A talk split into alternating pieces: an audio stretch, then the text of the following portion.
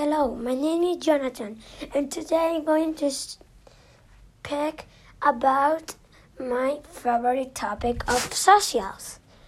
One of my favorite topic uh, topic of socials is the rice.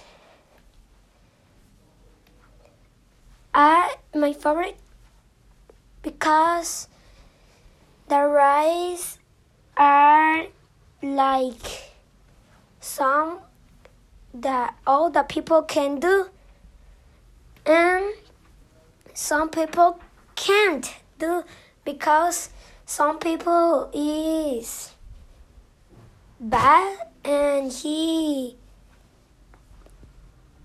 uh, don't want the people's have rights.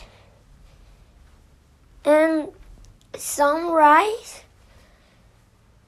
are right to eat, right to the life, right to the study, and a lot of more rice.